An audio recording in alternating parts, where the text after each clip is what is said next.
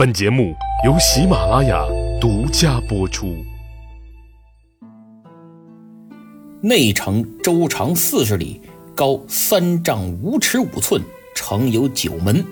南曰正阳，南之左曰崇文，南之右曰宣武，北之东曰安定，北之西曰德胜，东之北曰东直，东之南曰朝阳，西之北曰西直。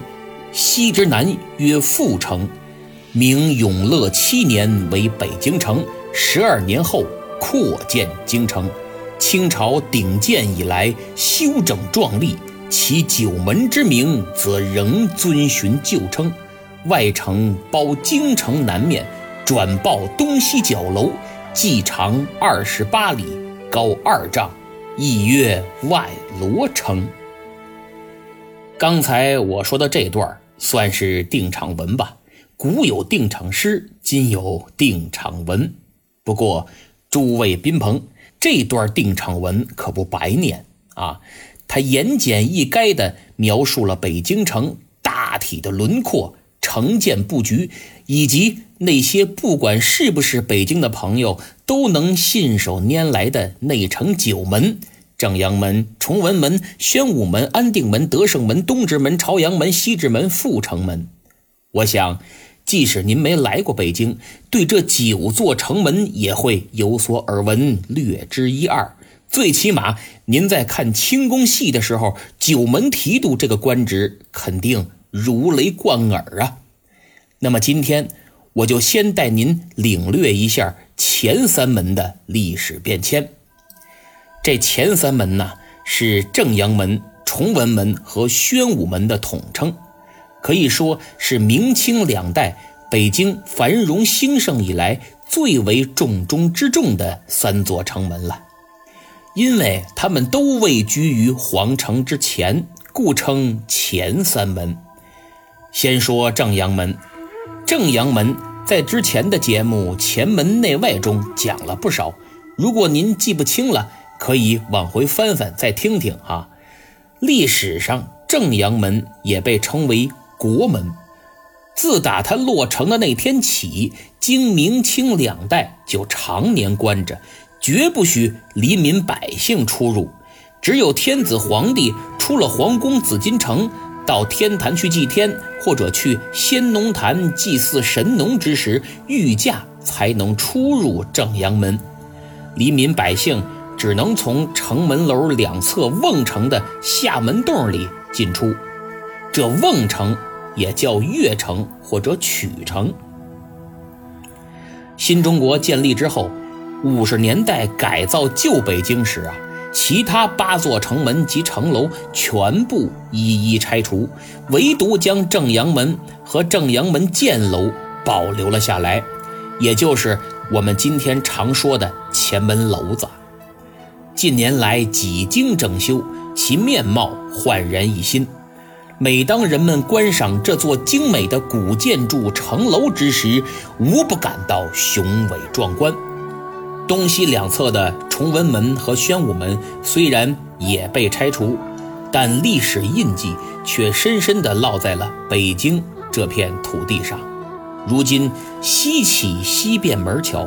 沿宣武门西大街、宣武门东大街、前门西大街、前门东大街，最后到崇文门西大街，北京东城、西城好几条街道加一起，被称作前三门大街，说明人们仍旧喜欢取这三座城门之美好寓意。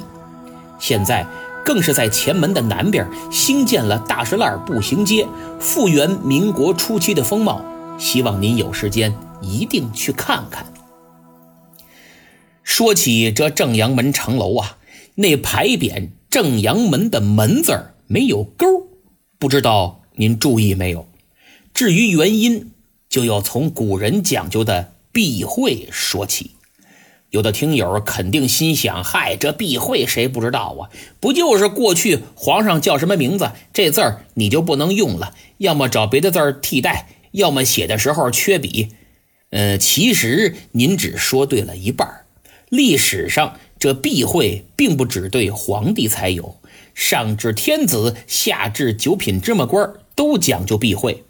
举个比较典型的例子，据南宋著名诗人陆游在《老学庵笔记》所载，宋朝有个叫田登的州官，一州的长官，他十分讳言“登”字，就是他名字里这个“登”，攀登的“登”，登陆的“登”，不让别人提，连同音字都不行，谁犯了这个忌讳就要重罚，以至于他治下的百姓把点灯那“灯”。都改叫火了，哎，点灯叫点火，好嘛，这下乐的可大了。他到任后的第一年，眼瞅着快元宵节了，照例要放灯啊。于是，在州县各地张贴告示，写道：“本州一例放火三日。”火，好家伙，老百姓无不骇然，全傻眼了，都说只许州官放明火，不许百姓说点灯啊。这便是著名的成语“只许州官放火，不许百姓点灯”之由来。言归正传，咱们继续说正阳门。有一年呢，不知哪位皇帝出入正阳门的时候，发现城楼门匾上的门字有勾，他眉头一皱，心想这不吉利呀。回宫后就下谕旨，命人重写了门匾，把门字那勾。去了，以此表示出入正阳门顺利吉祥。后来不光正阳门，所有城门上门字那勾都去了。不信您去看看。哦，对，看不见了啊，都拆了。有人问了，是哪位皇帝下旨把这沟给去了呀？不好意思，还真不知道。目前无史料可查。传说是明孝宗朱佑樘。当时京城啊闹蝗灾非常严重，所以他就出正阳门去体察民情，结果被漫天的蝗虫堵在正阳门出不来，气得他对着文武百官大发雷霆，说蝗灾闹到连我都不能出门了，何况老百姓了。正好他一抬头看见门匾上门字那勾了，心想这太不吉利了。索性回宫之后，就下令把正阳门门字那勾给去了。哎，有勾就容易勾住衣服、勾住脚，走不了；去了勾，图个出行顺利之意。但这个故事啊，您听听也就得了，仅仅是个传说而已，没有任何官方论证。各位听众可谓藏龙卧虎，如果哪位明确知道这个事儿的来历，哎，哪本书上看到过？赶紧举手啊！跟国家说，有关部门一定会给您发奖章、发奖金。不发不发，您来找我来呀！我给您发发钱，钱没有，我给您发疯。我这发疯可一绝啊！人来疯管够。哎，开个玩笑。说完了正阳门，再分别讲讲这左崇文和右宣武。崇文门始建于明永乐年间，元朝时这里有一座城门叫文明门，明朝就保留了名字，还叫文明门。明英宗朱祁镇正统四年（公元1439年），文明门重修并加筑瓮城，落成之后改叫崇文门。由于元朝时哈达大王府在文明门内，所以俗称哈达门。念快了，念顺口的就成了哈达门。这个称呼可谓朗朗上口，甚至超过了崇文门，一直流传至民国。现在这崇文门十字路口还有个北京哈德门饭店呢。老北京的九座城门，从前在城楼上。都按一定的时辰进行打点报时。前面我讲过，差不多两个小时是一个时辰。之所以打点报时，为的是早晨开城门，晚上关城门，要固定时间，提醒大家别误了时辰。你出不了城，你进不了城，多麻烦。不过呢，九座城门只有崇文门城楼悬挂的是一口圆钟。其他八个城门悬挂的是一种叫舔的东西，这便是老北京九门八舔一口钟的由来。有人问了，这舔是什么东西啊？舔，金字旁右边一个字典的点，这字儿不念点啊，念舔。古代是锅的意思，做饭用的。呃，我琢磨着可能是做完饭怕浪费粮食，哎，吃完了大家把这锅舔一舔，所以叫舔。嗯，报时的时候敲打这个舔，声音很清脆响亮。打舔念白了，俗称就是打点，因为这个字儿容易念成点嘛。跟崇文门的敲钟放一起就是钟点。现在我们常说的俩钟点儿就是俩小时，这钟点儿就是这么来的。还有我们现在问几点了，叫几点钟了，这点钟也是这么来的。再比如我们去足疗店说啊，那个几号几号技师比较熟，手法很不错，就让他给我做吧。这个也叫点钟，但这个点钟跟咱们这点钟可可没啥关系啊，别误会。嗯，我想听到这儿，肯定有人要问，这为什么只有崇文门悬挂的是钟呢？这呀。和明代大臣刘伯温、姚广孝抓龙治水建北京的传说有关。北京古称幽州，是块风水宝地。宋代范镇在《幽州赋》里写道：“虎踞龙盘，形势雄伟，以今考之，是邦之地。左环沧海，右拥太行，北枕居庸，南襟河济，形胜甲于天下。”成天府之国也，就是说，北京所处的地理环境太棒了，乃战略要地，是诸侯称霸一方、虎踞龙盘之地呀。所以民间早有传说，说北京这个地方藏有九条龙，一到雨季，这龙啊就星云不雨，经常导致水灾泛滥。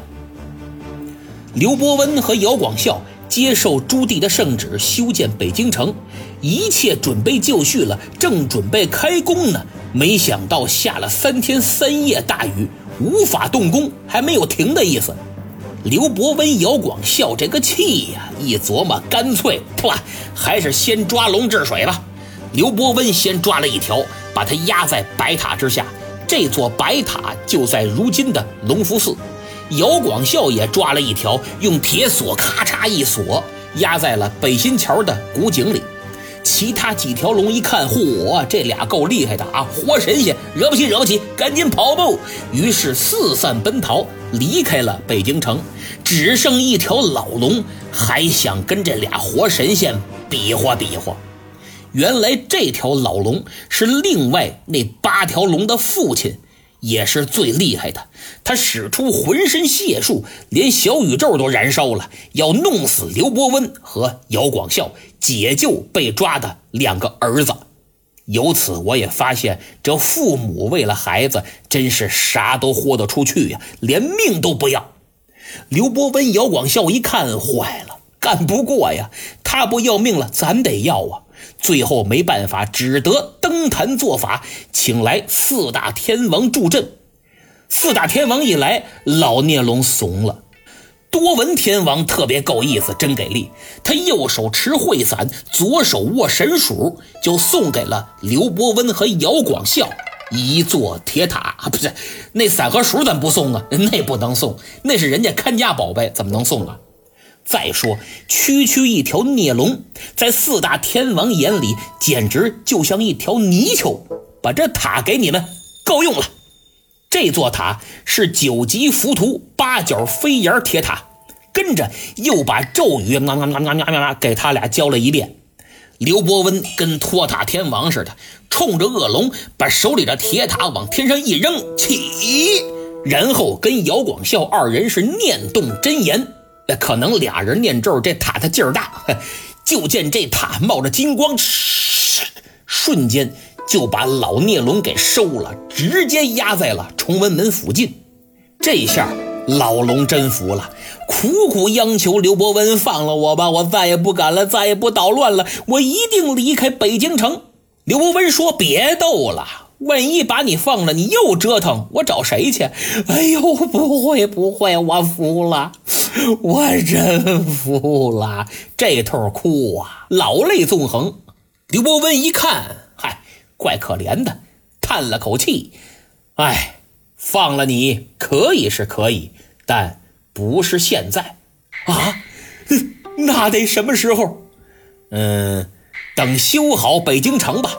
城修好之后，会在城楼上悬挂匾来敲打报时。崇文门也一样，到时候听见有人敲舔报时，你便可出来。闻听此言，老聂龙心想：这修筑北京城得多少年呢？我这一咬牙，得了，等吧。人在矮檐下，怎敢不低头？呃呃，好，好，好。呃，刘大人，咱们一言为定。老龙做梦也没料到，十四年后北京城修完了，可刘伯温却下令，其他八个城楼挂田，唯独崇文门改挂钟了。可怜这老龙心里拔凉拔凉的，永世不得翻身。更为有趣的是，后来拆崇文门城楼之时，在崇文门东。第二个垛口下边还真发现了一个九级浮屠、八角飞檐的小铁塔。那刚才我讲的那个传说，会不会是真的呢？不管真假，老北京的传说可谓浩如烟海，精彩至极。如果感兴趣，给您推荐本书读读，叫《彩色图解老北京的传说》。书里详细讲述了很多胡同、道观、庙宇、故宫等等相关的传说，是了解老北京文化和奇闻异事的不错选择。您可以点击节目左下角“店铺”两个字前去查看。讲完了崇文门，再说宣武门。和崇文门一样，宣武门也是明永乐年间开始修建，起先沿用了元代的名字，叫顺城门。后来还是明英宗朱祁镇当政统治期间，增建了门楼、箭楼与瓮城，改称宣武门。宣武门名字挺好听啊，可老北京人又称它为死门，这是怎么回事呢？其一，明清时候对外打仗，士兵都从宣武门出城，意为宣扬武功。可是打仗就意味着死亡。多少人有去无回，马革裹尸，所以俗称死门，这是其一。其二，清朝时候杀人的刑场就在宣武门外，死刑犯经宣武门到菜市口刑场执行死刑。比如1898年9月28日，谭嗣同、林旭、杨锐、刘光第等等戊戌六君子就经宣武门押送至菜市口开刀问斩。那时候，在宣武门外立着个石碑，刻着“后悔迟”三个大字，目的就是警示过往的百姓不要触犯国家王法，否则后悔晚矣。那么第三，宣武门外的一些寺庙啊，承接超度亡魂、停灵治丧的事务，例如老北京最悠久的古刹法源寺。长春街上的长春寺等等，都属此例。在宣武门外还有两件值得一提的旧事，一个叫宣武五炮，宣武就是宣武门的宣武，五炮就是中午放炮。怎么回事呢？过去宣武门箭楼的台基上放置了五尊高大的铁炮，炮身上还刻有铸炮工匠的姓名。在当时来说，这几尊大铁炮彰显了京城不容任何侵犯的神圣之感。每日到了正午，都会燃放铁炮，声震京华，既能扬我国威，又能让百姓以此对时，校正时间。哎，正午了，所以正午在宣武门城楼放炮，人称宣武五炮。后来德胜门也设置了五炮。和宣武门一个在城北，一个在城南，正午时分同时点炮，这叫双响炮。除了宣武五炮，另一个叫宣武水平。据说在宣武门的瓮城内有用砖砌的五火神台，这个地方地势低洼，雨季时城内之水多从此处经过，流出城外。天长日久，看城门的士兵就有经验了，以此五火神台作为标尺，通过水淹砖台的位置，就能判断城内积水的高低。看差不多了，就赶紧开城门，泄去城中的雨水。这方法非常奏效，百试百灵，因此老百姓就称其为宣武水平。哎，有很高的水平。如今前门楼子被翻修，焕然一新，而崇文、宣武两座城楼已经彻底成为了历史的过眼云烟。其实我一直觉得，虽然崇文、宣武分别合并到了东城和西城，但还是应该用崇文和宣武来命名，这可比东西城的名字显得更有历史、有文化、有底蕴、有传承。嗨，无论如何，老北京城的历史印记永远刻在了北京人的 DNA 里。昨日如此。今日如此，日日如斯。